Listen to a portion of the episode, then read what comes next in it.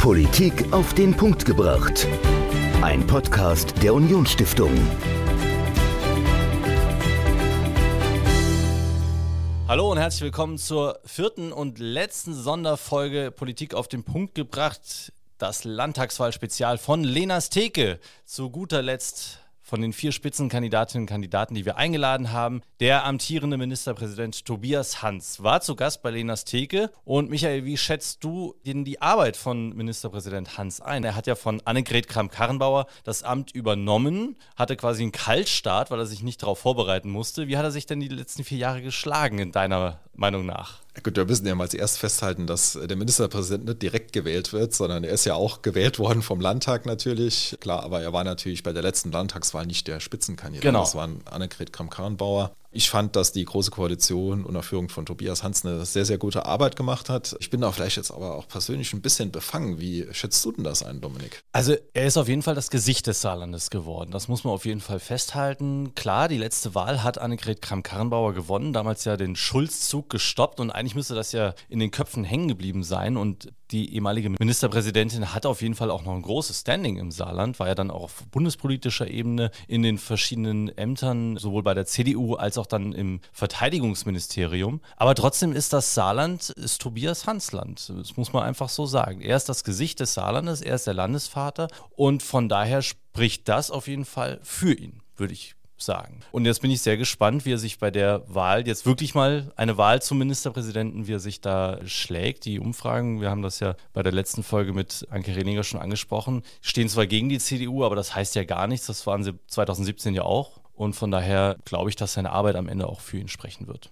Ja, aber man kann ja generell sagen, es ist unwahrscheinlich wichtig, zur Wahl zu gehen, Das unabhängig davon, wen man wählt. Also man sollte sein, von seinem Wahlrecht Gebrauch machen und am 27. März wählen gehen oder vielleicht sogar noch die Briefwahl beantragen. Das ist ja auch noch möglich. Also es ist ja noch ein bisschen Zeit oder ins Rathaus gehen, um Genau. zu wählen. Also das sollten wir auf jeden Fall festhalten, dass das jeder machen sollte. Geht auf jeden Fall wählen. Und wenn ihr wissen wollt, was Tobias Hans will für das Saarland in den kommenden fünf Jahren, wohin die Reise weitergehen soll für uns Saarländerinnen und Saarländer, dann hört jetzt rein die Tonspur von Lenas Theke, Landtagswahl Spezial mit Tobias Hans. Viel Spaß. weil die CDU für Stabilität steht, die in diesen schwierigen Zeiten, in denen wir im Moment leben, einfach das Wichtigste ist und weil die CDU aber auch für einen verantwortungsvollen Wandel in unserem Land steht, der die Menschen mitnimmt und den Menschen in den Mittelpunkt stellt. Hi, ich bin Lena, das ist meine Theke und heute rede ich mit Tobias Hans.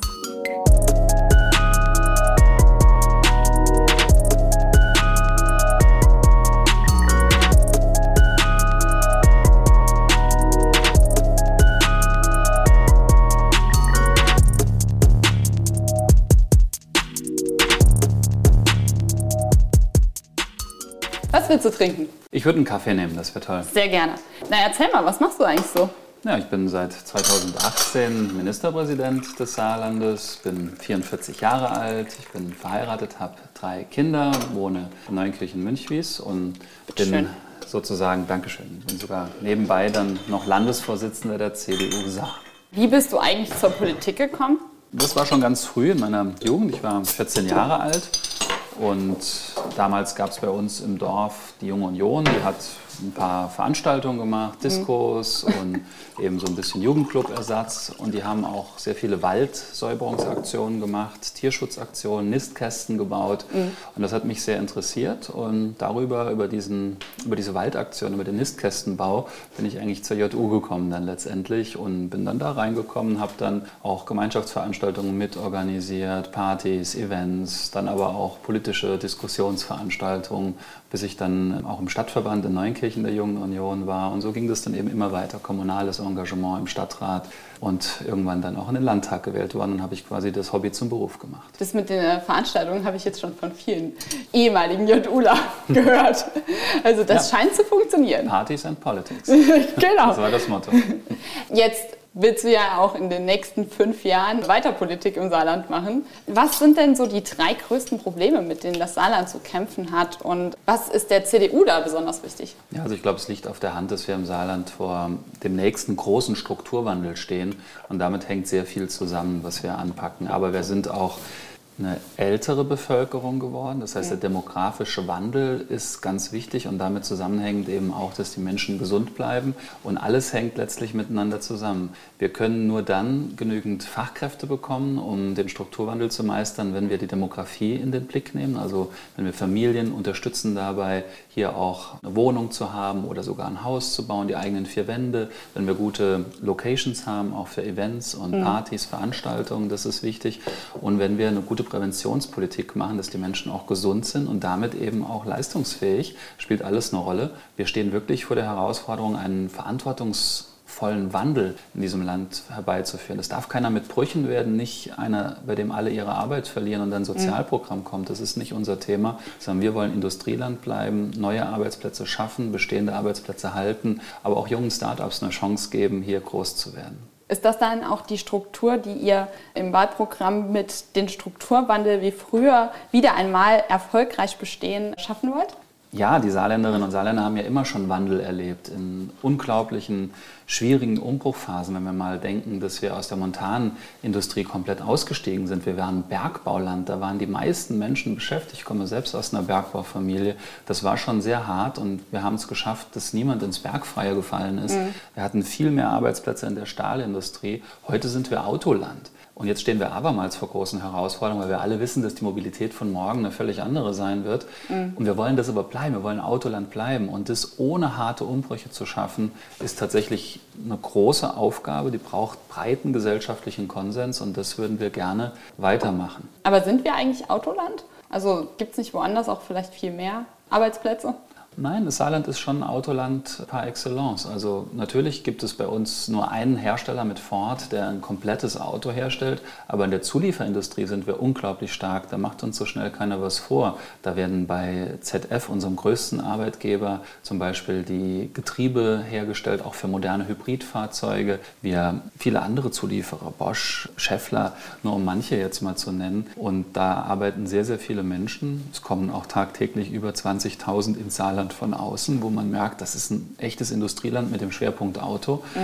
Und das wollen wir auch bleiben. Bloß wollen wir das Auto der Zukunft bauen. Und das wird eben nicht mehr nur ein Verbrennungsauto sein, sondern da wird Elektromobilität eine Rolle spielen, Wasserstoff, vor allem aber das autonome und vernetzte Fahren.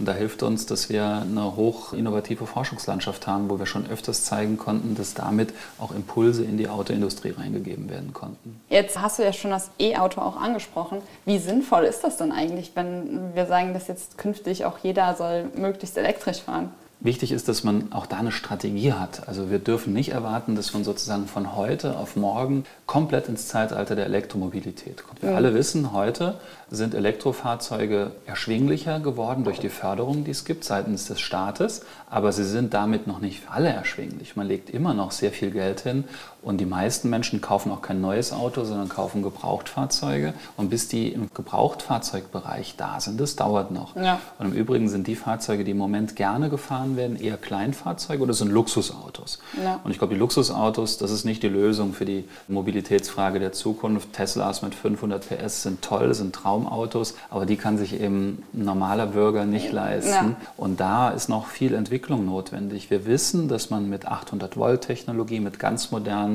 Batterien, mit modernsten Halbleitergenerationen schon bald Reichweiten von 800, 850 Kilometern erreichen kann. Plus sind wir da noch nicht. Mhm. Und gerade Familien, die auch mal mit dem Auto in Urlaub fahren, Die brauchen was. brauchen einfach auch Dieselfahrzeuge und Autos mit langen Reichweiten. Deswegen finde ich es wichtig, dass man nicht nur auf Elektromobilität setzt, sondern eben auch Hybridgetriebe in den Fokus nimmt, aber auch Wasserstoff, Brennstoffzelle, das wird wichtig werden in Zukunft, denn die haben nicht die Reichweitenprobleme, weil man mit dem Wasserstoff eben auch sehr viel mehr Reichweite erzeugen kann und schneller auftanken kann.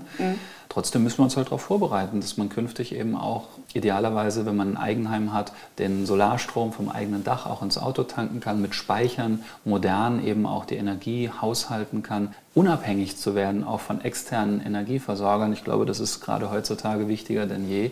Daran müssen wir arbeiten, auch wenn wir wissen, dass noch eine ganze Weile wir weiterhin auch auf Verbrennungsmotoren setzen müssen und Hybride. Das ist auch wichtig. Elektromobilität ist ja auch nur, sag ich mal, klimaneutral, wenn man auch klimaneutraler Strom hat. Das ist ja auch ein wichtiges Thema, was sich eigentlich irgendwie, glaube ich, ziemlich alle Parteien irgendwie für die nächsten fünf Jahre auch ins Wahlprogramm geschrieben haben. Was ist denn euer Plan für klimaneutralen Strom? Erstmal ist es richtig, also der von mir eben angesprochene 800 PS Tesla, der kann niemals umweltfreundlich sein und schon gar nicht, wenn die Energiebilanz, die reinkommt, nicht stimmt. Mhm. Und deswegen müssen wir dafür sorgen, dass wirklich der Anteil der erneuerbaren Energien nach vorne gebracht wird. Wir wollen das im Saarland mit einem ehrgeizigen Energiefahrplan machen. Ich glaube, es braucht aber auch ein Klimaschutzgesetz. Das ist einfach wichtig, dass wir auch gesetzlich festhalten, wie die Schritte sind, wie wir klimaneutral werden, Stück mhm. für Stück. Bloß ist im Saarland, das muss man einfach auch sagen, die Möglichkeit auch begrenzt. Also wir sind der Fläche nach das kleinste Flächenbundesland. Mhm. Wir haben aber einen hohen Besatz mit hochenergetischen Industriebetrieben.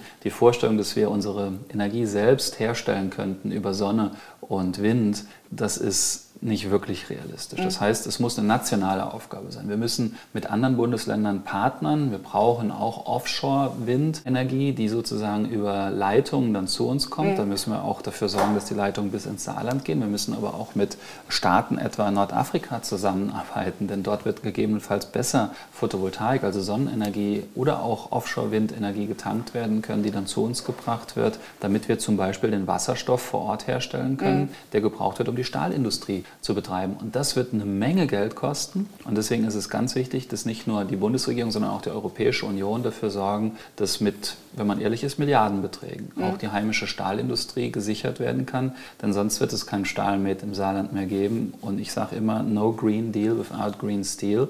Habe ich auch Frau von der Leyen nochmal gesagt. Bin ja Sprecher der Stahlallianz der deutschen stahlproduzierenden Länder. Und darauf wird es in den nächsten Jahren ankommen, uns da aufzustellen. Das schaffen wir aber nicht allein, muss man ehrlich sein. Aber ihr wollt ja auch klimaneutrale Energie als nationale Gemeinschaftsausgabe. Das klingt für mich jetzt erstmal so, als müsste eigentlich jeder Einzelne anpacken. Ist das richtig? Eine nationale Gemeinschaftsaufgabe bedeutet tatsächlich, dass wir unseren eigenen Bedarf an erneuerbaren Energie nicht decken werden können. Mhm. Das war vorher anders. Wir hatten mit unserer Kohle, die im Saarland sozusagen gegraben wurde, mit der hatten wir die Möglichkeit, die heimischen Kohlekraftwerke mhm. zu betreiben. Wir waren autark. Ja. Das hat sich geändert, als wir die Kohle jetzt äh, von Übersee beziehungsweise auch aus Russland importieren mussten, über die Mosel, über die Weltmeere. Von daher kennen wir das jetzt schon, wie das ist, dass wir das nicht selbst schaffen. Das müssen wir aber auch mit den erneuerbaren Energien jetzt hinbekommen. Und da setzen wir natürlich auf Windkraft, die von Offshore-Anlagen vor allem kommt, denn dann mhm. sind sie besonders erfolgreich, diese ja. Windräder. Aber auch heimische Anlagen, da haben wir ja schon sehr viel geplant. Das 2%-Ziel im Saarland erreicht, da sind wir richtig gut unterwegs. Mit Photovoltaik haben wir noch Nachholbedarf. Bei der nationalen Gemeinschaftsaufgabe geht es mir darum, dass man anerkennt, dass wir auch Einkäufe aus anderen Bundesländern verstärkt brauchen. Also müssen jetzt die Saarländer nicht befürchten, dass sie irgendwas jetzt machen müssen? Naja, einsparen schon, ja. Also das ist auch wichtig. Also das Beste ist immer die Energie, die gar nicht verbraucht wird. Mhm. Denn die steht zur Verfügung. Deswegen müssen wir da auch was drauflegen. Und das bedeutet für mich, dass man eben energieeffizienter baut. Umso unverständlicher, dass die Bundesregierung jetzt das energieeffiziente Bauen als Förderprogramm zusammengestrichen hat. Das finde ich nicht gut. Und dass das gerade von einem grün geführten Bundeswirtschaftsministerium kommt, ist sonderbar. Denn nur wenn wir wirklich dafür sorgen, dass Neubauten, aber auch Bestandsbauten so gedämmt sind, dass sie weniger Energie verbrauchen, kriegen wir das hin. Und die Energieknappheit ist ja jetzt noch drängender geworden, dadurch, dass Putin diesen schrecklichen Krieg angefangen hat. Das spüren wir im Moment alle anhand der Energiepreise. Von daher wird schon auch auf die Eigenheimbesitzer was zukommen, mit Blick darauf, ihre Häuser zu sanieren. Wir wollen sie aber dabei nicht alleine lassen. Wir haben als CDU sagen Klimabonus Plus aufgelegt, mit dem wir den Bürgern bis zu 2000 Euro geben wollen, zusätzlich zu den KfW-Fördermitteln die alte Ölheizung rauszuwerfen, beziehungsweise auch Photovoltaik, also Solaranlagen aufs Dach zu legen. Im Idealfall schaffen wir das, dass eine Familie in ihrem Eigenheim völlig unabhängig von Energielieferungen von außen leben kann. Und zwar ihr Haus heizen kann, das Auto aufladen kann, wenn es dann ein Elektroauto ist. Das ist noch ein weiter Weg. Da müssen wir die Menschen bei unterstützen. Das ist völlig klar. Ich glaube, das ist aber auch ein Ziel, das nur mit Neubauten geht. Also wir sind jetzt gerade einen Altbau am Sanieren. Das ist schwierig. ja, es ist schwierig, aber es geht. Also meine Familie und ich, wir leben selbst in einem Haus, das 1961 ursprünglich gebaut worden ist. Wir haben das jetzt komplett umgebaut und mhm. energieeffizient gestaltet, mit einer Außendämmung versehen, mit einer Wärmepumpe versehen. Und das ist jetzt auch ein zertifiziertes Energiesparhaus geworden. Das geht schon. Ja. Natürlich nicht so massiv und nur mit großem Aufwand im Vergleich zu Neubauten. Aber man kann da schon einiges tun. Im Übrigen, gerade für Altbauten ist es sinnvoll, dass man auch Holzpelletanlagen gegebenenfalls verbaut. Das ist viel besser als eine Ölheizung. Es ist ein nachhaltiger, nachwachsender Rohstoff. Und mhm. ist aber ja jetzt auch in der Kritik. Ja, da habe ich auch echt gezuckt, dass dann vom Bundesumweltamt jetzt kommt, das Heizen mit Holz ist jetzt auch schon nicht mehr gut. Also sorry, so werden wir das nicht schaffen, unabhängig zu werden vom Gas. Deswegen habe ich da auch Protest eingelegt. Mhm. Also da, wo die Interessen meines Landes irgendwo berührt sind, da kämpfe ich dann auch. Da müssen wir uns dagegen stemmen. Ich glaube aber, das wird man nicht aufrechterhalten können, gerade jetzt, wo es um Gasknappheit geht. Ja, also ich, das glaube ich tatsächlich auch. Also wir haben jetzt auch einen Kamin extra für die Übergangszeit ja, gut, und ne? plötzlich, wir haben ihn bislang noch nicht in Betrieb genommen und jetzt soll er schon verboten werden. Das geht gar nicht. Das ist auch typisch saarländisch. Man geht in den Wald ja. und macht ein bisschen Holz und natürlich angemeldet, versteht sich. Wir haben unseren eigenen Wald. Das ist noch viel besser. Und dann kann man natürlich auch nachhaltig, nachwachsend damit heizen. Und es gibt ja auch ein schönes Gefühl. Heizen mit Holz, das ist was, was Heimeliges ja. und was typisch Saarländisches. Und das werden wir uns auch erhalten. Ja, glaube ich auch. Also ich sehe auch ehrlich gesagt das Problem nicht ganz so krass darin. Also da gibt es andere Energieträger, die auch ja. schädlich sind. Also ich meine, ohne Frage, es kann schon auch zu Ausstößen kommen, wenn man ja. mit Holz heizt, aber das können wir besser lösen als mit Verboten. Zum Beispiel kann man Filter installieren etc. Genau. Unser Handwerk ist da so gut aufgestellt, dass man da wirklich sehr sauber brennende Anlagen eben auch machen kann. Da setze ich eher auf Technologie als auf Verbote. Und welchen Energieträger würdet ihr jetzt sagen, ist so der zukunftsfähigste, den man ausbauen sollte? Wir müssen erstmal gucken, wo haben wir Ausbaubedarf. Und da muss man feststellen, dass es in der gesamten, man spricht immer von den Sektoren, und wenn man sich die gesamte Sektorenlandschaft anschaut, gibt es einen Sektor, das ist ein schlafender Riese. Da tut sich nicht viel. Das ist der Gebäudesektor. Mhm. Das heißt, wir müssen unsere Gebäude fit machen. Energetische Sanieren habe ich eben genannt, aber eben auch durch Auflegen von Photovoltaikanlagen auf die Dächer. Wenn man über das Saarland fliegt und man braucht kein Flugzeug dafür, man kann das ja mit gängigen Internetangeboten machen, ohne jetzt Namen zu nennen. ohne Namen zu nennen. und kann da sich entsprechend anschauen, wie die Dachflächen aussehen. Und da stellen wir fest, dass auf ganz vielen Eigenheimen keine Photovoltaik installiert ist, aber auch vielen öffentlichen und industriellen Gebäuden nicht. Und da haben wir einen Nachholbedarf. Das muss jetzt vorangetrieben werden mit großer Kraft. Ich glaube, dass die Solarenergie wirklich viel Zukunft hat. Im Übrigen auch technologisch. Wir wissen, dass wir nicht mehr die schweren Panels brauchen in naher Zukunft, sondern dass es mit dünnen Folien schon getan ist. Mhm. Die kann man theoretisch durchsichtig sogar auf Glasflächen auflegen, sodass da Energie erzeugt werden kann auf Fenstern letztendlich. Mhm. Ist faszinierend. Da ist so viel Potenzial. Deswegen wollen wir das auch fördern, dass die Menschen sich Photovoltaik auf ihre Hausdächer legen, aber eben auch Hauseigentümer von Mietanlagen bzw. Industrie und die öffentliche Hand muss mit gutem Beispiel vorangehen. Das fordere ich auch immer wieder ein, seitdem ich im Amt bin, dass bei Neubauten auch Photovoltaik berücksichtigt wird. Und da können wir noch sehr viel zubauen. Bei der Windkraft ist es anders. Da haben wir das 2%-Ziel der Ausweisung der Flächen, was vom Bundesumweltminister bzw. Bundeswirtschaftsminister vorgegeben worden ist, Energieminister, haben wir schon umgesetzt. Wir haben im Saarland viermal so viel Photovoltaik auf den Quadratkilometer installiert, wie das im grün regierten Baden-Württemberg ist. Auch mehr als in immer gepriesenen Rheinland-Pfalz. Rheinland-Pfalz hat, glaube ich, rund 100 paar 90 Kilowatt auf den Quadratkilometer. Wir haben 207, sind also auch da besser. Von daher ist bei der Windkraft bei uns vor allem im historisch alten Wald Schluss. Das machen wir nicht, weil der Wald ist sowieso nicht besonders windhöffig, wie man mhm. sagt. Also da weht nicht mehr so viel Wind, außer man baut unfassbar hohe Anlagen. Die sind aber auch ein unfassbar großer Eingriff in den historisch alten Waldboden. Da wird also auch Natur, Rückzugsraum für Tiere, aber auch für Menschen, Erholungsfaktor CO2 senke, was der Wald ist, wird zerstört. Und das möchte ich nicht. Also das machen wir nicht mehr. Und wenn Windkraft gebaut wird an den Stellen, wo es noch Zubau geben kann, dann nur im Zusammenspiel mit den Bürgerinnen und Bürgern. Mhm. Die müssen beteiligt werden und dann finden die das auch gut. Das mit der Windkraft habe ich jetzt tatsächlich auch schon öfter gehört. Und auch Photovoltaikanlagen auf öffentlichen Gebäuden. Warum ist das eigentlich denn noch nicht gemacht worden? Also das klingt so simpel.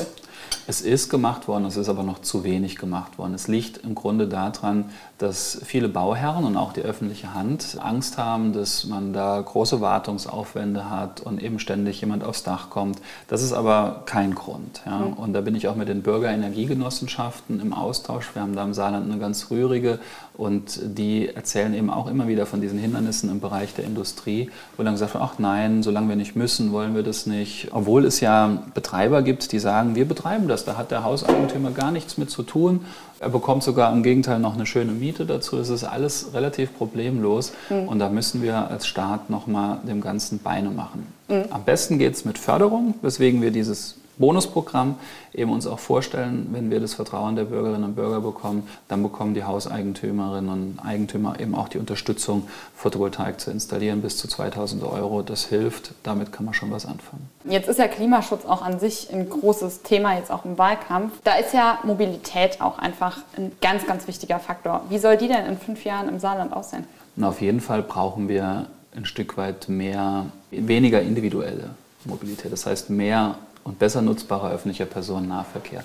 Mich sprechen viele Leute an, junge, aber auch ältere, die sagen, eigentlich möchten wir gar nicht so gern immer das Auto haben, sondern würden mal sehr gerne auch mit dem Bus und der Bahn eben nach Saarbrücken fahren mhm. oder in andere Gegenden. Und da ist unser öffentlicher Personennahverkehr noch zu wenig aufeinander abgestimmt und noch zu wenig bedarfsorientiert und teilweise auch zu teuer.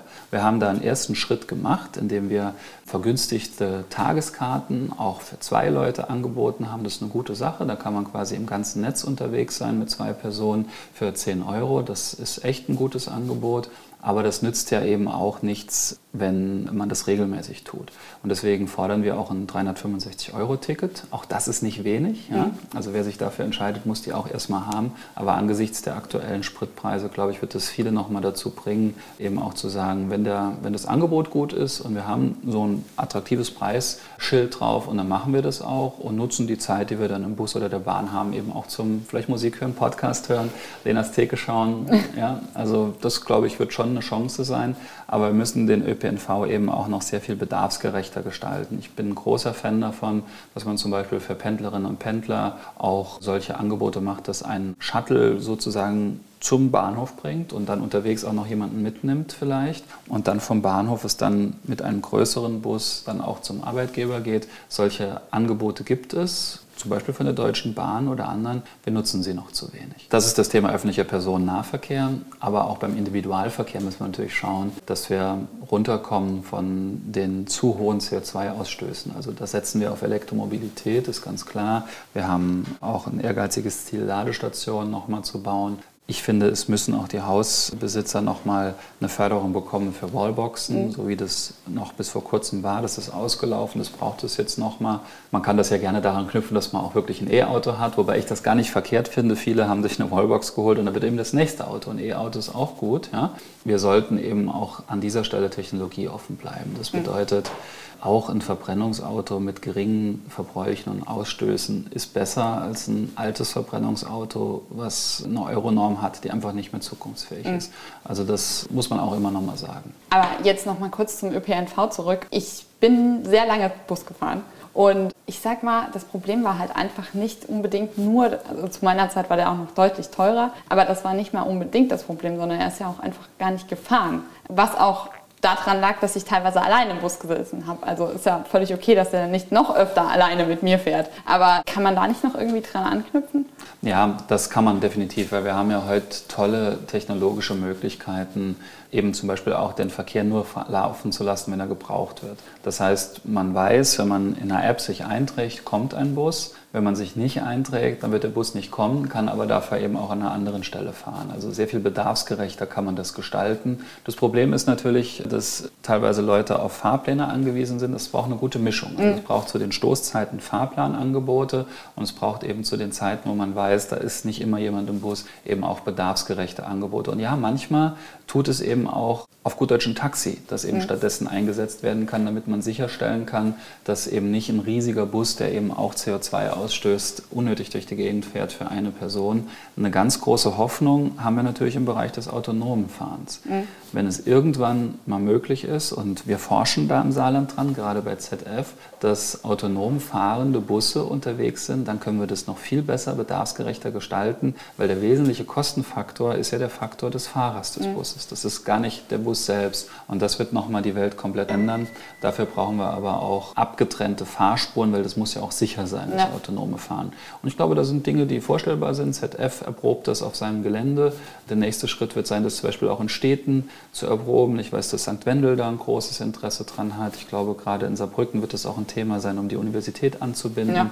Da ist vieles denkbar und das wird das Ganze auch verbessern. Und da müssen wir vorne mit dabei sein, denn guter, attraktiver Personennahverkehr ist auch ein Anziehungsfaktor mhm. und bringt Menschen ins Land. Aber jetzt gerade das mit dem bedarfsgerechten Fahren, das habe ich auch jetzt eigentlich von allen gehört. Warum ist das denn noch nicht durchgesetzt? Also wenn man sich einig ist, dass das die Zukunft ist? Ja, es ist eben manchmal so, dass man auch Kompromisse eingehen muss. Also mir hat auch an dem neuen Personennahverkehrskonzept nicht alles gefallen, was im Verkehrsministerium entwickelt worden ist. Aber es ist ein Schritt weiter. Wir sind mhm. vor allem günstiger geworden, die Tarifstruktur ist durchschaubarer geworden. Für mich, das habe ich immer gesagt, ist das aber ein erster Schritt. Wir müssen die digitalen Methoden besser nutzen. Das bedeutet, dass es selbstverständlich digitale Fahrscheine geben mhm. muss.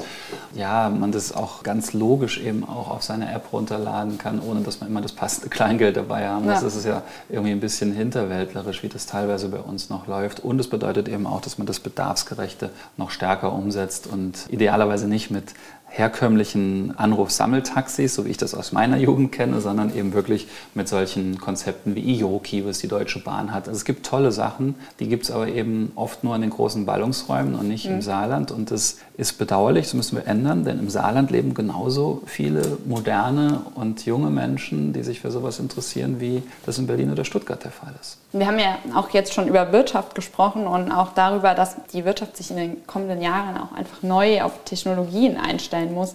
Aber ist es nicht eigentlich auch so, dass die das sowieso machen, einfach weil sie müssen? Also ist das gefordert, dass das politisch passiert oder passiert das überhaupt? Naja, Rahmenbedingungen muss man schon setzen. Das große Problem ist ja, dass unsere heimische Wirtschaft sich ganz oft eben auch orientiert an der Industrie. Mhm. Und das ist ja auch gut so. Also, dass man Industriestandort ist, das sorgt wieder dafür, dass mittelständisches Gewerbe eben auch Arbeit hat. Und solange das äh, in der Industrie in eine Richtung geht, geht es eben auch im Mittelstand oft in diese Richtung. Und wir können nicht von mittelständischen Betrieben einfordern, dass sie sich auf hochtechnologisierte Produkte einstellen, wenn was anderes gefordert ist. Und deswegen müssen wir auch den Mittelstand auf den Strukturwandel, auf die Industrie 4.0, auf die Themen der künstlichen Intelligenz auch vorbereiten vorbereiten. Das tun wir auch. Wir haben in meiner Amtszeit an der Universität ein eigenes Anlaufzentrum geschaffen, wo gerade auch der Mittelstand eben herzlich willkommen ist. Das ist ganz wichtig, wie ich finde, dass nicht nur die großen Industriebetriebe ohne weiteres Zugang kriegen zur exzellenten Forschungslandschaft, die wir haben, sondern eben auch die kleinen mittelständischen das kriegen.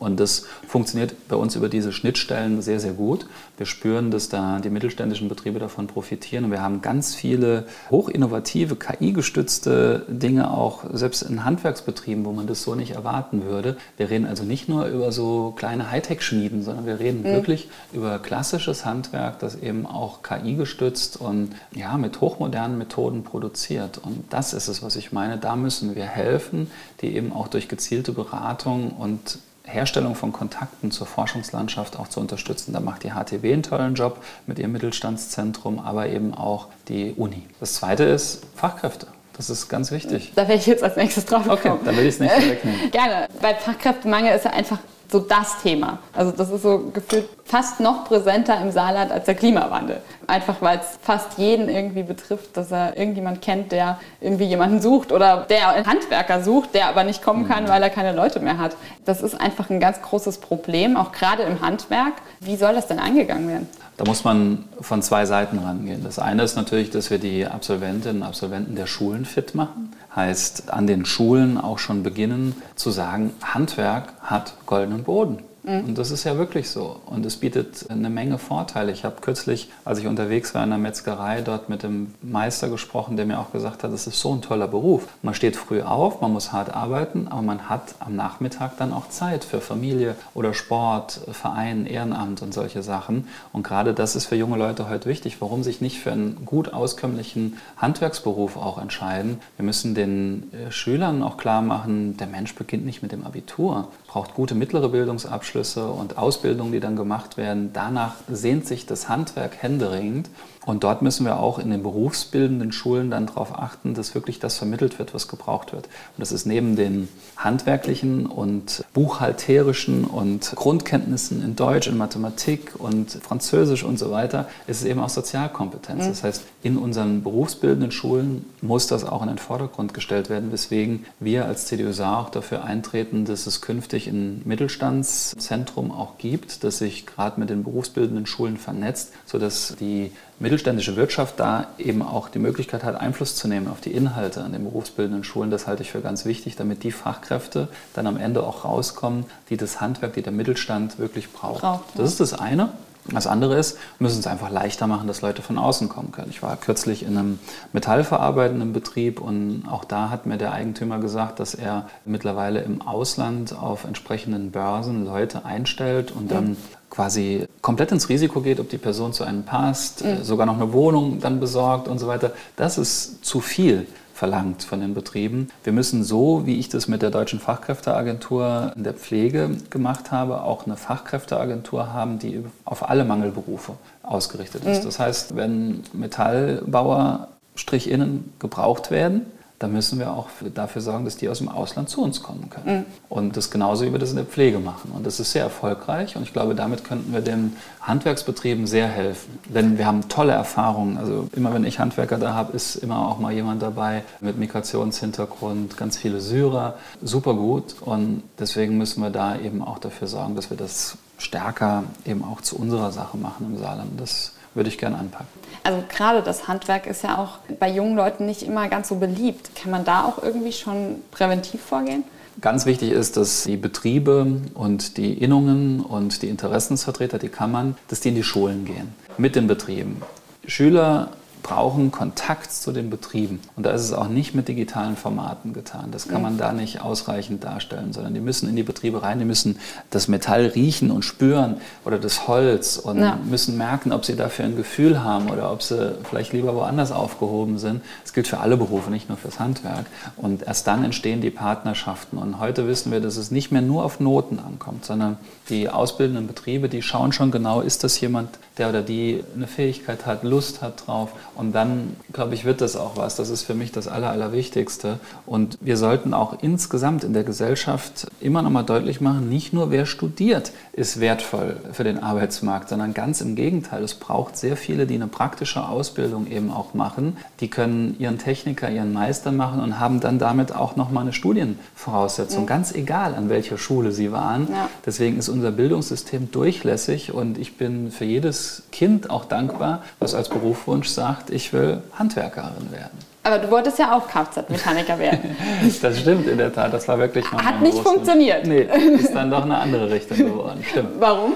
Tja, weiß auch nicht. Also man landet dann irgendwie im Gymnasium, man studiert und dann geht man so seinen Weg. Und ich glaube, dass das eigentlich nicht richtig ist. Mhm. Wenn jemand handwerklich begabt ist, sollte man ihm oder ihr auch Lust darauf machen. Also ich werde das bei meinen Kindern so tun. Äh, wenn meine Töchter oder mein Sohn mal irgendwann sagt, mir macht es Freude zu werken und ich habe da Spaß dran, und dann werde ich sagen, dann überleg doch mal, ob du da nicht eine Zukunft siehst. Und mhm. das sind ja nicht die Personen, denen es am schlechtesten geht in unserer Gesellschaft, habe ich das Gefühl. Nee. Man sollte es aber auch nicht übertreiben, weil mein Papa wollte immer, dass ich Schreinerin werde. auch nichts Hat auch nichts.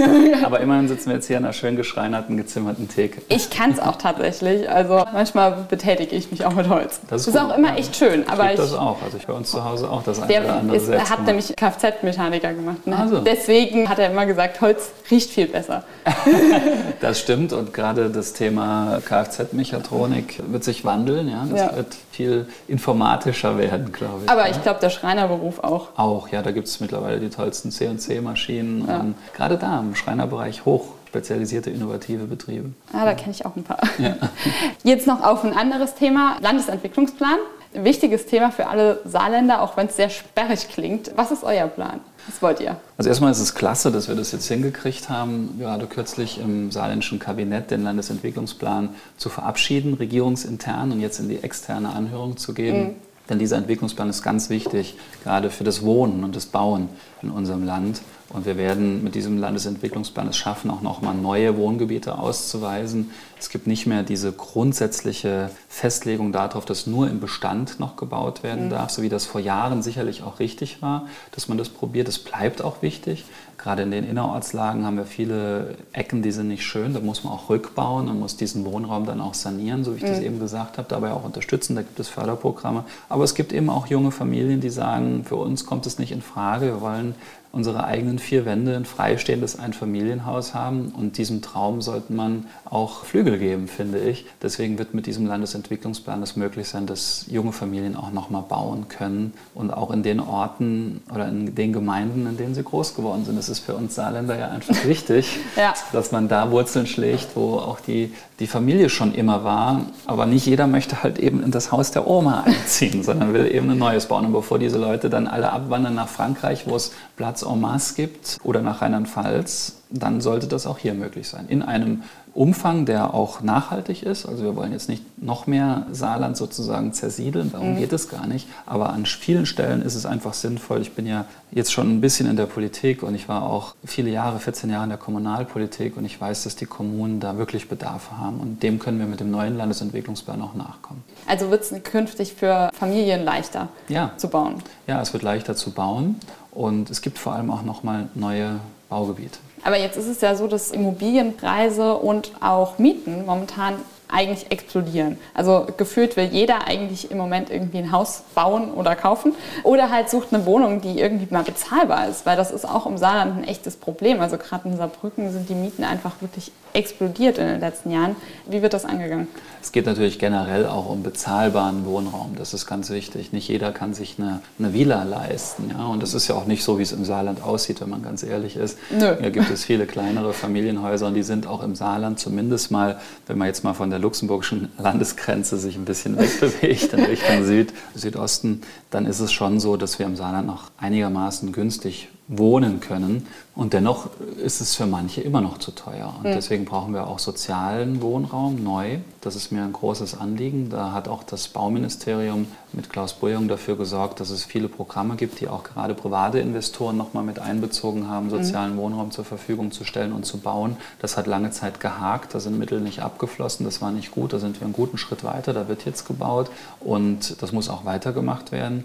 Wir brauchen aber auch im ländlichen Raum diesen bezahlbaren Wohnraum. Und das ist eben für viele nach wie vor die Möglichkeit, ein bestehendes Haus zu übernehmen, weshalb wir Fördergelder haben für Familien, die leerstehende Immobilien ankaufen, sie dann sanieren. Da bekommen sie Zuschüsse von uns. Und natürlich letztlich auch das, was ich eben genannt habe mit dem Klimabonus, das hilft eben auch, dass man dann die bestehenden Heizanlagen, die es oft noch gibt, rausnehmen kann, beziehungsweise schon vorher. Also wenn eine alleinstehende Person in einem Haus lebt und sich derzeit es nicht leisten kann, eine Ölheizung rauszunehmen, mhm. hilft unser Programm, dass auch sie es sich mit einem kleinen Einkommen leisten kann. Und wenn dann irgendwann das Haus zum Verkauf steht, dann hat das Haus eine bessere Ausstattung. Auch das hilft. Das sind mhm. langfristig wirkende Dinge. Kurzfristig müssen wir natürlich vor allem auch in den Städten dafür sorgen, dass mehr Wohnraum, auch studentischer Wohnraum geschaffen wird. Aber da sind wir auf einem sehr guten Weg. Jetzt fast bei den Studenten, noch nicht ganz, aber zumindest in den Gymnasien. Die CDU hat sich ja als Letzte dazu entschieden, dass jetzt doch G9 die richtige Schulform ist. Warum eigentlich? Naja, das ist nicht was, was so ganz plötzlich kam, sondern das ist ja ein langer Prozess. Wir haben seit anderthalb Jahren einen Anhörungsprozess gestartet mit ganz vielen Foren unserer Bildungspolitiker, die mit Eltern, mit Schülern, aber auch mit den Lehrerverbänden gesprochen haben. Und das Ergebnis ist, nicht nur, dass wir sagen, es kommt jetzt G9, sondern wir haben ein komplettes inhaltliches Konzept für alle unsere Schulen, von der Förderschule angefangen, über die beruflichen Schulen, Gemeinschaftsschule, Gymnasium, alle sind dabei. Und dieses Konzept hat ganz viel Inhalt auch zu bieten. Es ist nicht nur eine Frage der Schulzeitverlängerung. Mhm. Wir haben aber schon festgestellt, dass sich in den letzten 20 Jahren einfach die Welt verändert hat. Es ist eine globalisierte Welt geworden. Ist eine digitalisierte Welt geworden. Das bedeutet, wer heute Abitur macht, der muss mehr Sprachen können. Das ist mhm. selbstverständlich. Die Abiturienten heute, die schauen sich alle ihre Netflix-Serien auf Englisch an. Das, das ist total normal geworden. Ja. Und äh, wenn man mal ins deutsch-französische Gymnasium schaut, gerade diese Schülerinnen und Schüler haben die besten TOEFL-Testungen im Englischen. Mhm. Das heißt, mehr Sprachen, mehr Chancen. Das muss Standard werden an saarländischen Gymnasien. Und eine ganz andere wichtige Sprache ist die Programmiersprache, Informatik. Das ist wie eine Sprache, eine Kulturtechnik, die Kinder eben früh erlernen müssen. Da müssen wir ab der fünften Klasse anfangen. Das ist das, was die Betriebe, aber auch die Universität, die Hochschulen von uns verlangen, dass wer Abitur hat, Studierfähigkeit hat, eben auch coden kann, also programmieren mhm. kann. Und wenn man all das mitnimmt und auch nochmal sagt, die Kinder brauchen von Anfang an bis zum Abitur als heranwachsende Erwachsene auch mehr Sozialkompetenzen, das hören wir eben auch, kommt man eben zum Schluss, man braucht dafür mehr Zeit, mhm. wenn man mehr Inhalte will. Es geht aber nicht nur um mehr Zeit, sondern das Gymnasium braucht ein eigenständiges Profil. Bislang hat sich das Gymnasium nur abgehoben dadurch, dass es eben auf schnellerem Wege zum Abitur führt von der Gemeinschaftsschule. Heute sagen wir, da müssen müssen mehr Inhalte, mehr Profil rein. Ich habe da ein paar Beispiele eben genannt. Parallel muss man aber natürlich auch an den Gemeinschaftsschulen dafür sorgen, dass dann dort mit eigenen Förderangeboten für die gymnasiale Oberstufe zum Beispiel auch dafür gesorgt wird, dass dort ein eigenständiges Profil entsteht, mhm. die mittleren Bildungsabschlüsse eben auch gestärkt werden durch mehr äußere Fachleistungsdifferenzierung. Da sind wir sehr ins Detail gegangen. Das hat, glaube ich, sonst keine andere Partei so im Angebot. Nur einfach mal sagen, wir verlängern jetzt die Schulzeit. Das ist zu wenig. Unser Konzept ist ganz klar. Es bietet den Schülerinnen und Schülern Schülern die Möglichkeit, ab der fünften Klasse dann ins G9 einzusteigen. Wir machen aber auch, das fragen uns viele, ein Angebot dann während der Schullaufbahn auch ins G9, in den G9-Zweig dann zu wechseln, mhm. sodass wir da, glaube ich, eine sehr sinnhafte Antwort haben auf die Fragen der Zeit, die im Übrigen Entwicklungsphase hinter sich hat und jetzt zum Ende der Legislatur dann eben auch in einem, zu Beginn der neuen Legislatur in einem neuen Koalitionsvertrag dann verankert werden mhm. kann. Was heißt das denn jetzt für Schüler, die jetzt momentan sag ich mal, in der Grundschule sind, werden die jetzt schon G9 machen? Natürlich müssen wir uns erstmal die Lehrplankommission etc. tagen lassen. Das ist mhm. natürlich ein Prozess, der auch ein bisschen braucht. Von daher kann man nicht zum nächsten Schuljahr das versprechen, dass das dann funktioniert. Aber ganz wichtig ist, dass wir, wie ich eben sagte, eine Chance haben, auch für diejenigen, die vielleicht dann zur Mittelstufe oder zur Oberstufe wechseln wollen in den G9-Zweig, dass auch das geht. Schon Schülerinnen und Schüler, die jetzt im bestehenden System drin sind. Aber natürlich müssen die Lehrpläne eben auch überarbeitet werden. Mhm. Okay. Das braucht schon eine gewisse Vorbereitungszeit. Für deine Kinder wird es. Das war nicht der, das Ziel, dass ich das jetzt für meine Kinder gemacht habe, zumal ich ja noch gar nicht weiß, was für die die richtige Schulform sein wird. Aber definitiv wird es dann für diese Altersgruppe garantiert klappen. Okay, also wer jetzt im Kindergarten ist, kann sich schon mal freuen. Auch andere können Auch da sicher andere. sein. Sehr gut. Jetzt noch ein Thema, über das ich gestolpert bin tatsächlich im Wahlprogramm. Die CDU ist ja oft so ein bisschen altmodisch und konservativ angehaucht. Zumindest wirkt es so. Konservativ dann, sein heißt an der Spitze des Fortschritts gehen. und dann bin ich über den Satz gestolpert, Familie ist überall dort, wo Menschen zusammenleben und dauerhaft Verantwortung füreinander übernehmen. Auch wenn sich das Bild der klassischen Kernfamilie durch neue Formen des Zusammenlebens zu verändern scheint, werden in allen Familienverbünden wichtige Wertefundamente gelegt. Das klingt ja jetzt gar nicht so konservativ. Wie will es denn die CDU schaffen, das auch jungen Leuten zu vermitteln?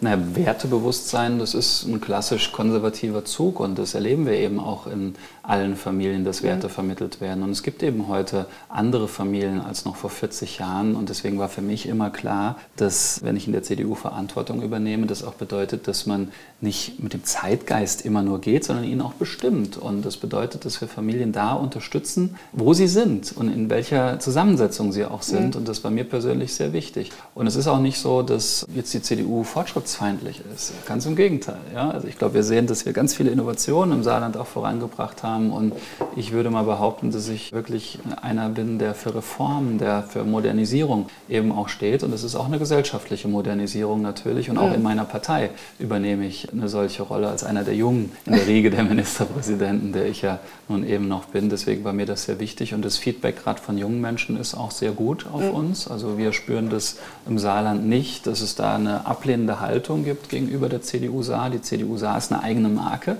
und wir waren schon immer äh, progressiv, wir waren schon immer sozial. Für uns galten immer auch die Grundsätze des starke Schultern mehr tragen als schwache und das ist eben auch ein ganz wichtiger Wert, wenn es um Familienpolitik geht. Und wenn du in deinem Leben nur eine Sache im Saarland verändern könntest, was wäre das?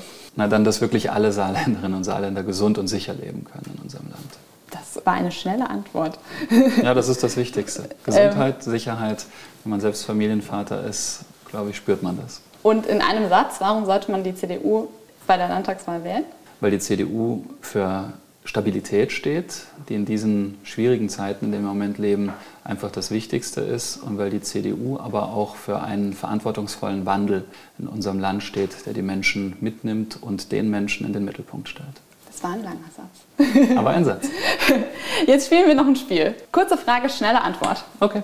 Was gefällt dir am Saarland am besten? Der Zusammenhalt der Menschen, dass jeder einen kennt, der einen kennt und alle passen aufeinander auf. Drei Worte, die dir zur aktuellen Regierung einfallen? Stabil, entscheidungsfreudig, kompetent. Was bedeutet das C in CDU für dich ganz persönlich? Dass der Mensch immer im Mittelpunkt steht und zwar so, wie er ist, mit seinen guten und seinen schlechten Seiten. Wer ist dein Vorbild? Vorbilder habe ich eigentlich nicht. Also mir ist es immer wichtig gewesen, dass ich mich nicht verbiegen muss in der Politik und dass ich abends in den Spiegel schauen kann. Dippelappes oder Sushi? das ist fies. Mittags Dippelappes, abends eher Sushi. und welche Superkraft hättest du gerne? Boah, Superkräfte, das ist so eine Sache. Also eigentlich ist Hilfsbereitschaft das Wichtigste. Es ist keine Superkraft, aber wenn es um Superhelden geht, bin ich eher Spider-Man und der war immer sehr hilfsbereit. Okay, wir stellen uns jetzt alle einmal Tobias Hans als Spider-Man vor. Deine Entspannungsmethode im Wahlkampf?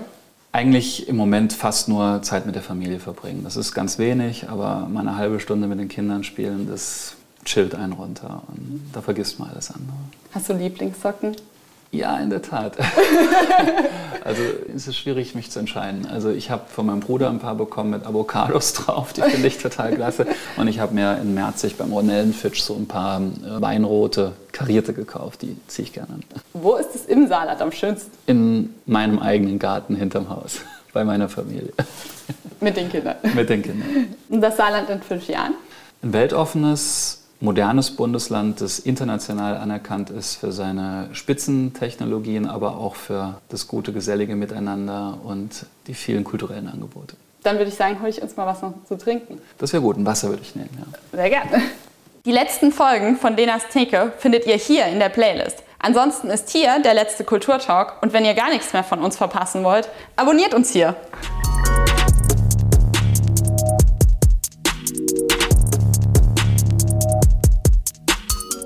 Unser Landtagswahl-Spezial Lenas Theke. Lena im Interview mit den vier Spitzenkandidatinnen und Kandidaten der vier großen Parteien.